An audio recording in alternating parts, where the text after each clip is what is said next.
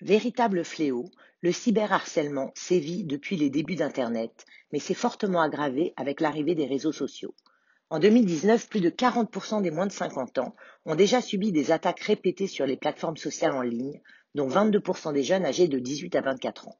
Et les faits divers se multiplient, avec hélas parfois de tragiques conséquences, telles que des suicides d'adolescents.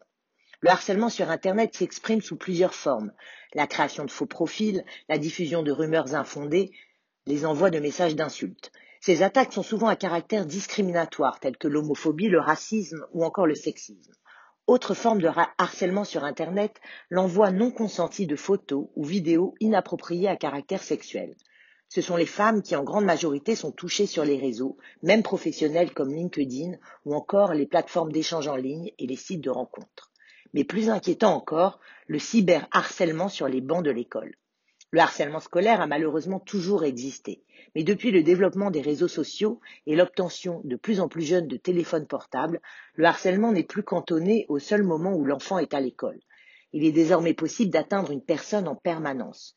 9% des parents estimaient avoir un enfant ou en connaître un ayant été victime de cyberharcèlement via SMS, mail ou mention sur les réseaux sociaux.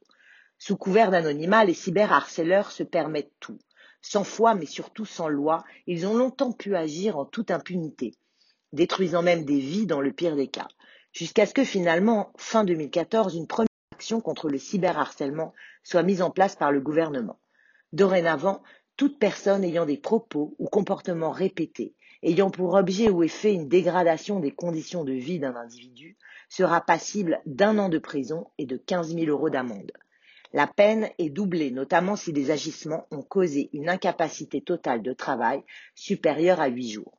C'est ainsi qu'ont lieu les premiers procès à l'encontre de cyberharceleurs, encore peu nombreux, mais désormais rendus publics. Le harcèlement via Internet est un délit, et la loi le punit, que les échanges soient publics ou privés, et les sanctions sont plus graves si la victime a moins de 15 ans. Alors, si vous êtes victime de ce type de harcèlement, vous pouvez demander le retrait des publications à leur auteur ou au responsable du support électronique.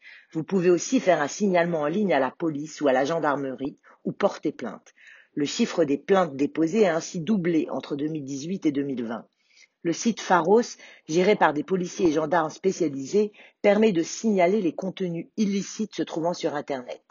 Sans attendre l'enquête de police ou de gendarmerie, la victime peut collecter elle-même les preuves de son harcèlement, notamment par le biais de captures d'écran. Ces pièces pourront être utilisées lors du procès. Enfin, si la victime ne connaît pas les véritables identités des auteurs, elle peut porter plainte contre X. Les intermédiaires techniques sont tenus de permettre à la justice de les identifier.